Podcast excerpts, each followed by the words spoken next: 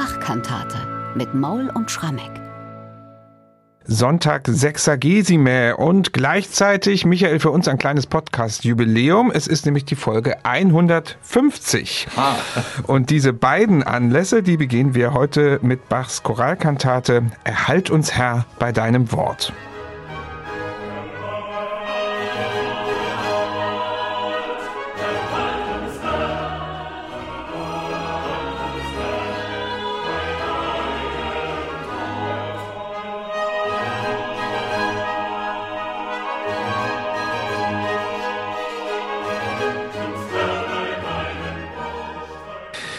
Ein sehr prominenter und zugleich durchaus auch streitbarer Choral bildet die Grundlage dieser Choralkantate, wobei sich Michael natürlich gleich die Frage stellt, ob das wirklich nur ein Choral ist, denn Erhalt uns Herr bei deinem Wort ist ein recht, ich sag mal, heterogenes Lied, das da in den Gesangbüchern abgedruckt war und auch heute noch abgedruckt ist.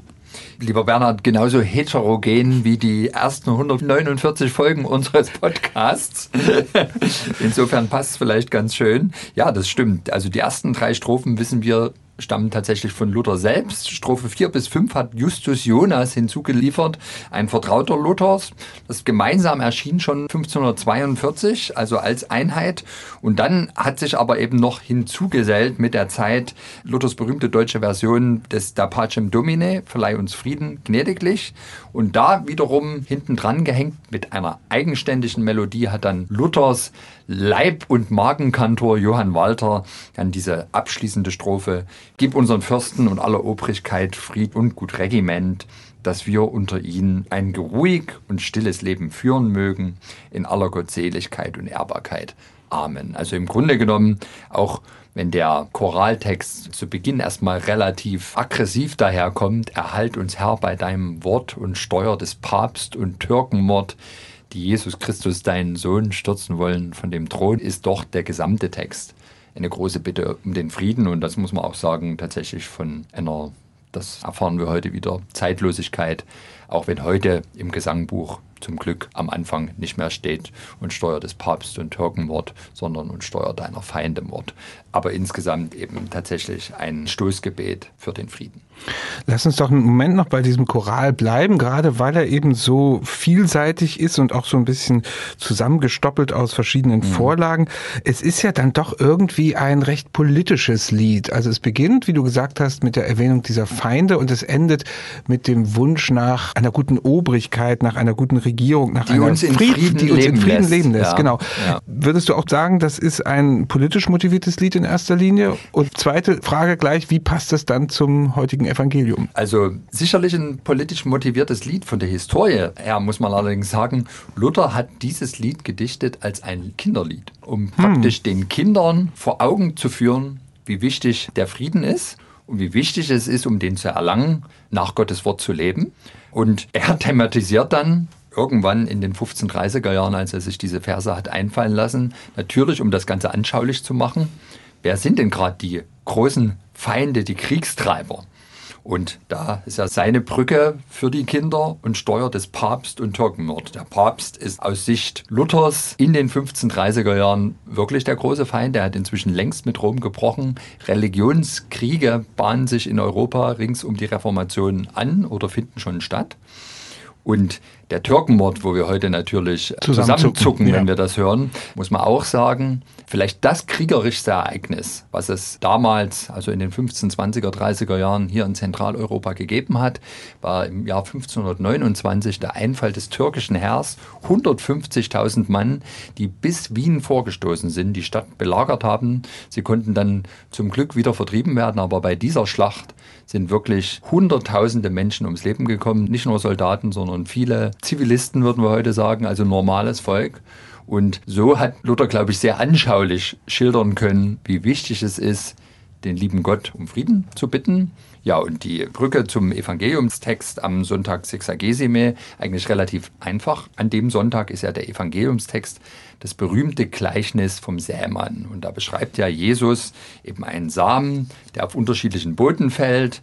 Fällt er auf dem Weg, dann wird er von den Vögeln gefressen, fällt er auf den Fels, dann verdorrt er, fällt er auf die Dornen, dann erstickt er. Wenn er aber auf den guten Boden fällt, dann kann er hundert- und tausendfach gute Früchte tragen. Und tatsächlich, die Saat ist Gottes Wort in dieser Übertragung. Wenn die auf guten Boden fällt, also auf Menschen, die aufnahmewillig sind, dann trägt er Früchte. Und dieses gute Wort ist natürlich das Wort, an das wir uns halten sollen. Erhalt uns, Herr, bei deinem Wort. Und damit war der Choral eigentlich sehr, sehr gut ausgewählt um an dem Sonntag die Choralkantate zu liefern, die letztlich auch zum Evangelium passt. Lass uns doch an dieser Stelle ein klein wenig einen Schlenker nochmal machen in die Vergangenheit. Wir sind ja hier im dritten Jahr des Podcasts und da bietet es sich an, auch die vorherigen Jahrgänge zu betrachten. Für denselben Sonntag Sexagesime hat Bach ja in seiner Weimarer Zeit die Kantate gleich wie der Regen und Schnee vom Himmel fällt komponiert, wo er ganz anders an diesen Schrifttext rangeht. Da wird ja viel nacherzählt, aber wo dann doch auch wieder schon dieser Choral so ein bisschen durchschimmert.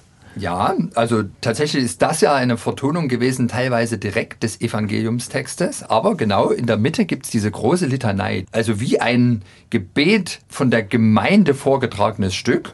Und da heißt es ja dann auch, und uns für des Türken und des Papsts grausam Mord und Lästerungen wüten und toben, väterlich behüten, erhör uns, lieber Herre Gott.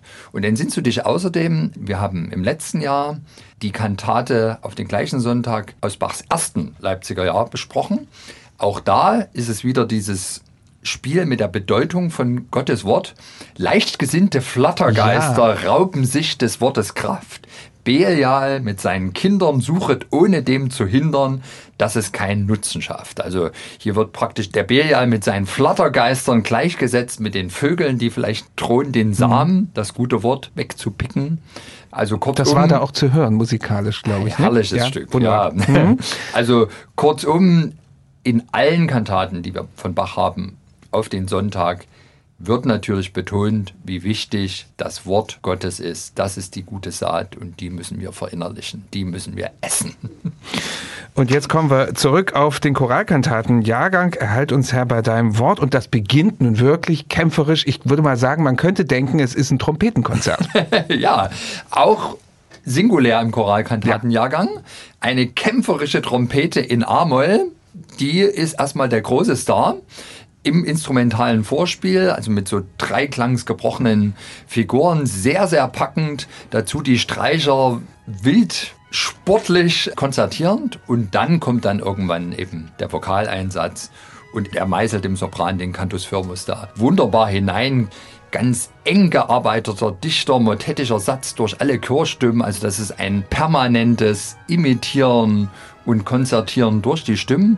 Und ich mag am meisten, wenn er diese zweite Choralzeile durchführt und Steuer des Papst und Türkenmord passiert mehrfach.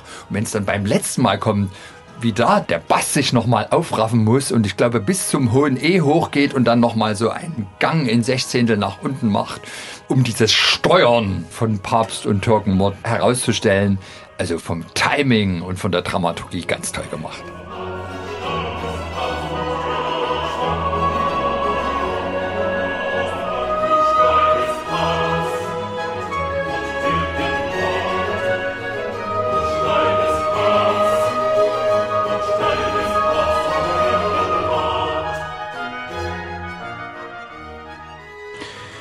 Soweit also zum Eingangschor in dieser Kantate Erhalt uns Herr bei deinem Wort. Darauf folgt unmittelbar eine Tenorarie, die auch wirklich sehr bemerkenswert ist, weil sie nämlich sehr viele kleine Noten hat und sogar, das müssen wir gleich mal ankündigen, einen Rekord wohl zu bieten hat. Ja, wir machen jetzt schon seit zwei Jahren dieses Spiel. Was ist die längste Kantate? Was ist die mit der längsten Note? Und was wir immer besonders lieben, lange Koloraturen. Und ich bin tatsächlich bis gestern davon ausgegangen, die längste Koloratur, die Bach je komponiert hat, war in der Kantate 46. Schaue doch und seht, da gibt es eine Bassarie, ein Wetter zog sich auf von Weiten, es wird Gottes Strafgericht über Jerusalem in Klang gesetzt und der göttliche Blitz, der bringt es da auf eine Koloratur, wo der Sänger 104 Sechzehntelnoten am Stück singen muss. Und jetzt präsentierst du mir hier diese, den mhm. Royal, 105 Noten, also eine Note mehr. Muss der arme Sänger hier singen? Und das Miese ist, es sind jetzt diesmal nicht reinweg Sechzehntelnoten, was schon schlimm genug wäre, sondern es ist im Grunde von der 32. Note bis zur halben Note alles dabei. Vielleicht kann man hier eher noch schummeln als in der Kantate 46. Du meinst atmen. Atmen auf die halbe Note dann wahrscheinlich mal ganz, ganz kurz vielleicht etwas nach Luft schnappen. Wenn wir den Text lesen, dann ist natürlich klar, warum Bach auf die Idee kam. Sende deine Macht von oben, Herr der Herren, starker Gott, deine Kirche zu erfreuen. Da kommt schon die erste lange Koloratur, die bringt es aber nur auf 56 Noten. 56 Noten. Und der Feinde bittern Spott augenblicklich zu zerstreuen. Und dieses Zerstreuen, das will Bach ganz gründlich tun, eben in den besagten 105 Noten. Krasses Stück und eine echte Herausforderung für jeden Sänger. Und wir zählen jetzt mit. sitzt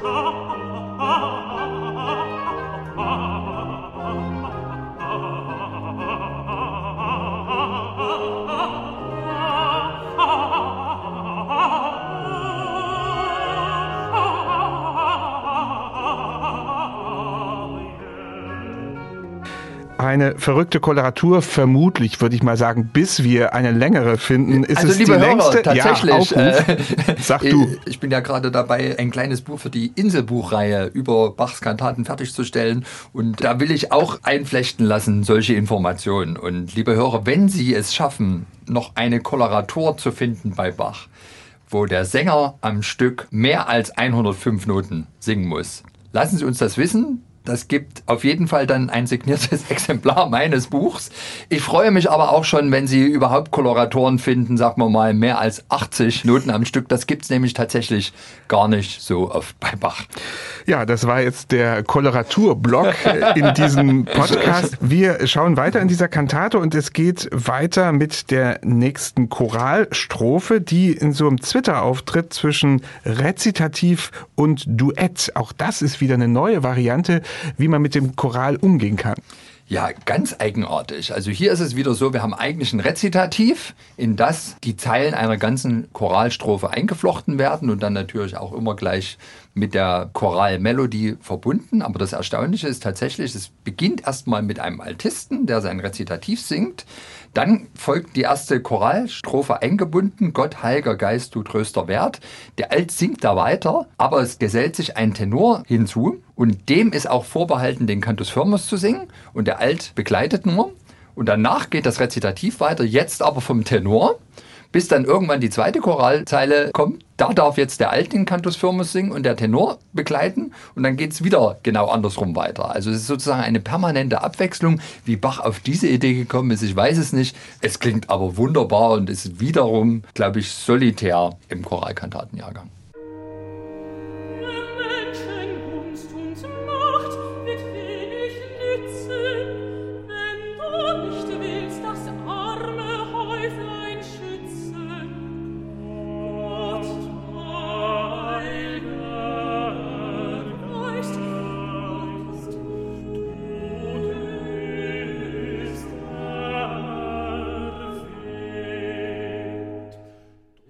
In der Mitte dieser Kantate steht also diese Choralstrophe eingebettet in ein Rezitativ, dargeboten von Alt und Tenor.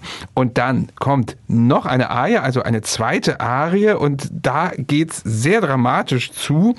Es begleitet nur der Basso Continuo und zwar mit ordentlichen Figuren, die natürlich den Text darstellen. Stürze zu Boden heißt es da. Das lässt sich Bach nicht zweimal sagen. Ja, hier werden im Grunde genommen musikalisch all die Feinde von Gottes Wort so richtig gebasht. Stürze zu Boden, schwülstige Stolze. Mache zunichte, was sie erdacht. Lass sie den Abgrund plötzlich verschlingen, wäre dem Toben feindlicher Macht. Lasst ihr Verlangen nimmer gelingen. Und Bach komponiert eine ganz konzentrierte Arie, konzentriert dahingehend, es gibt wirklich nur das Wort, nämlich den Bassisten, der es vorträgt, begleitet von furiosen Figuren des Generalbasses, die dieses zu Boden stürzen in einer Art und Weise ausdrücken, dass es theatralischer kaum sein könnte. Das sind wilde Sechzehntelnoten, die ganz nach unten führen, bis zum großen C. Also das ist wirklich der tiefste denkbare Ton. Und diese Gesten kommen immer wieder. Und dann setzt der Bass mit Inbrunst ein und präsentiert diesen Text. Der stürzt natürlich auch permanent die Feinde zu Boden. Allerdings fairerweise muss er nur bis zum großen G hinunter. allerdings hinauf bis zum hohen E. Also die Fallhöhe ist gewaltig. Aber für mich eins der wirklich ganz packenden Generalbassarien, die es von Bach gibt. In einem der letzten Podcasts hatte ich erzählt, diesen schönen Bericht von einem Bach-Schüler über das Generalbassspiel während einer Kantatenaufführung unter Bachs Leitung. Habe ich einen kleinen Fehler gemacht. Ich habe behauptet, dass dieses Zitat von Heinrich Ludwig Gerber stammt, stimmt nicht. Es ist von Johann Christian Kittel, einem der spätesten Bach-Schüler. Und der beschreibt eben wirklich so schön, dass es gewissermaßen der heiße Stuhl war, wenn man unter Bachs Leitung am Cembalo oder an der Orgel saß und den Generalbass gespielt hat, weil man immer damit rechnen musste, dass von hinten zwei Hände kommen, um eben noch zusätzlich den Generalbass aufzubrezeln. Gestalten, stürze zu Boden, stürze zu Boden, stürze zu Boden, stößt die Gestalten, stürze zu Boden, stößt die Gestalten, mache zunichte. Ja, da muss der Orgelspieler, der da am Continuo sitzt, ordentlich dazu spielen, sonst bringt das nur die Hälfte des Effekts. Wir haben hier noch in dieser Kantate ganz interessant ein Novum auch im Schlusschoral, denn du hast das am Anfang schon gesagt, es sind ja zwei Strophen, die da bleiben und die haben unterschiedliche Melodien, also stellt sie Bach einfach hintereinander. Genau, also ich lese mal den Text vor, weil er wirklich Ja. ja, uns heute auch gut tut. Verleih uns Frieden gnädiglich, Herr Gott, zu unseren Zeiten. Es ist doch ja kein anderer nicht, der für uns könnte streiten, denn du, unser Gott, alleine. Und diese Strophe wird gesungen auf die Melodie von Erhalt uns Herr bei deinem Wort. Und dann gehört aber immer noch hinten dran, das hat sich tatsächlich schon im 16. Jahrhundert eingebürgert, diese Zusatzstrophe mit eigenständiger Melodie von Johann Walter. Gib unseren Fürsten und aller Obrigkeit Fried und gut Regiment, dass wir unter ihnen ein ruhig und stilles Leben führen mögen in aller Gottseligkeit und Ehrbarkeit. Amen. Und ich erinnere mich, es gab einen ganz bewegenden Moment letztes Jahr beim Bachfest. Da hatten wir am Eröffnungstag ein zweites Konzert nach dem Eröffnungskonzert der Thomaner noch gemacht, wo das Jugendsymphonieorchester der Ukraine gemeinsam mit dem Gewandhaus Jugendchor und dem Ensemble Amakord musiziert hat. Und ganz am Schluss haben sie einfach nur diesen Schlusschoral aus der Kantate 126 erst instrumental vorgetragen, das Orchester, dann die Sänger a cappella und dann alle gemeinsam zuletzt. Und ich habe da keinen gesehen in der ganzen Kirche, der nicht Tränen in den Augen hatte. Ich saß direkt neben dem Ministerpräsidenten und auch er war ganz ergriffen. Und es ist tatsächlich so, also die Kraft, die Wirkung, die immer noch von diesem Choral ausgeht, ist gewaltig. Wir wollen am Schluss dieses Podcasts aber jetzt nochmal auf die Rezeption unmittelbar nach Bachs Tod schauen, die diese Kantate hatte. Du hast ja schon gesagt, der Choral absolut aktuell im Grunde zu jeder Zeit und das galt eben auch dann in den 50er Jahren des 18. Jahrhunderts. Ja, das ist eine ganz spezielle Begebenheit. Also, habe es glaube ich schon mal erzählt, als 1750 Bach starb, wurde ja seine Notenbibliothek unter den Söhnen aufgeteilt. Eine Ausnahme hat man beim Choralkantatenjahrgang gemacht. Da ist es so gewesen, dass die Partituren offenbar alle Wilhelm Friedemann Bach, der älteste Bachsohn, bekommen hat. Der hat anscheinend nicht besonders gut auf sie aufgepasst, weil von den ja, über 40 Kantaten sich nur ein Bruchteil, also keine zehn autographe Partituren erhalten hat.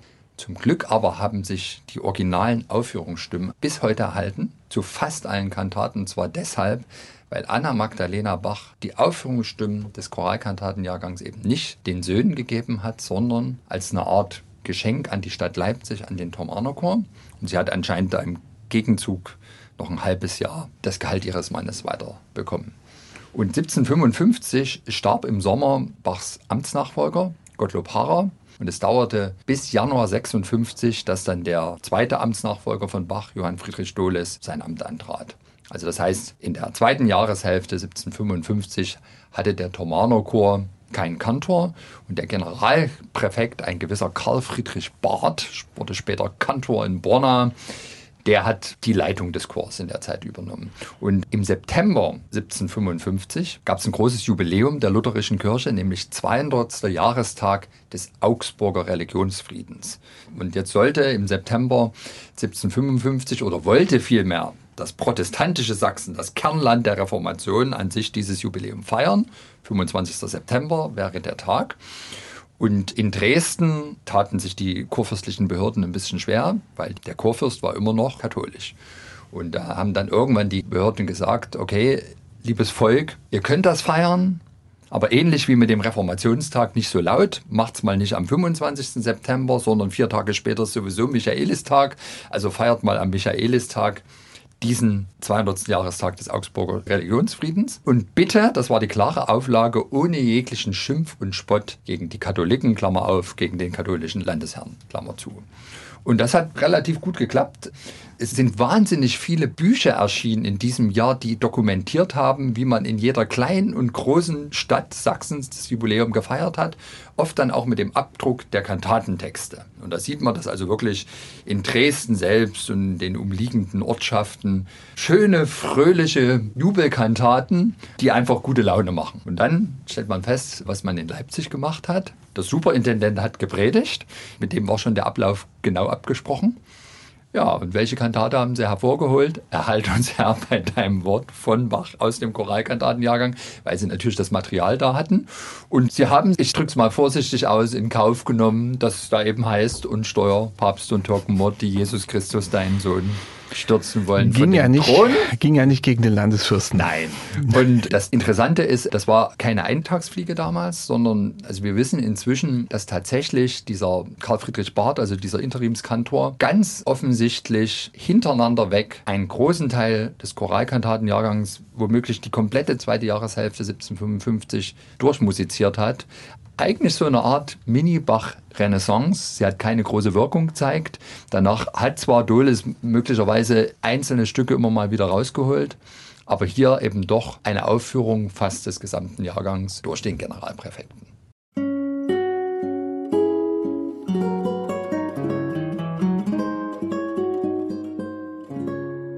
MDR Classic